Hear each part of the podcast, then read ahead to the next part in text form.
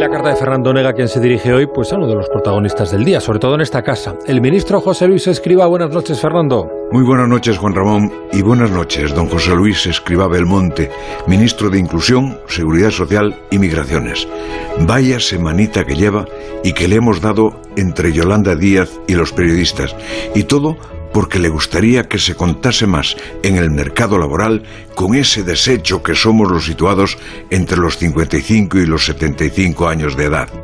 Yo mismo me pregunté el lunes si el señor ministro estaba pensando en poner la jubilación en los 75 y su compañera del alma, doña Yolanda, es, si me lo permite la vicepresidenta, su mosca cojonera con otras dos palabras, prudencia y cautela y una canción lastimera. Este país lo está pasando muy mal. Le preguntó al cine esta mañana, ministro, cómo lleva este fuego amigo.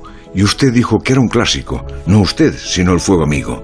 Le preguntó también por qué apuntaban siempre contra Escribá y lo explicó más con el gesto que con la palabra, algo así como gajes del oficio. Si no tuviera tan limitada su libertad, hubiera dicho me resbala o lo que Pablo Iglesias dijo una vez en el Congreso y lo llevaba escrito, me la suda, me la refanfinfla, me la fufa. Quiero decirle públicamente, señor Escribá, y usted lo sabe, que mi aprecio a su persona es alto y sincero, y ahora además un poco cómplice.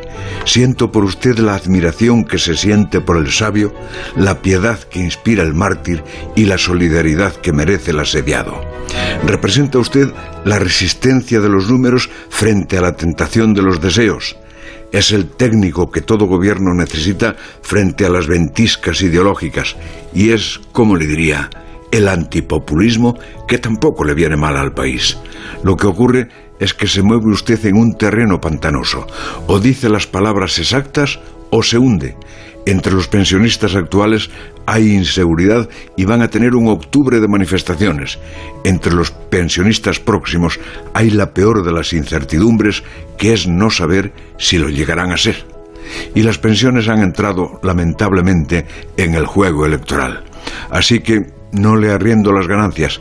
Entre el fuego amigo y el fuego enemigo, le recomiendo que hable con Grande Marlasca. Más que nada para que le regale un chaleco antibalas.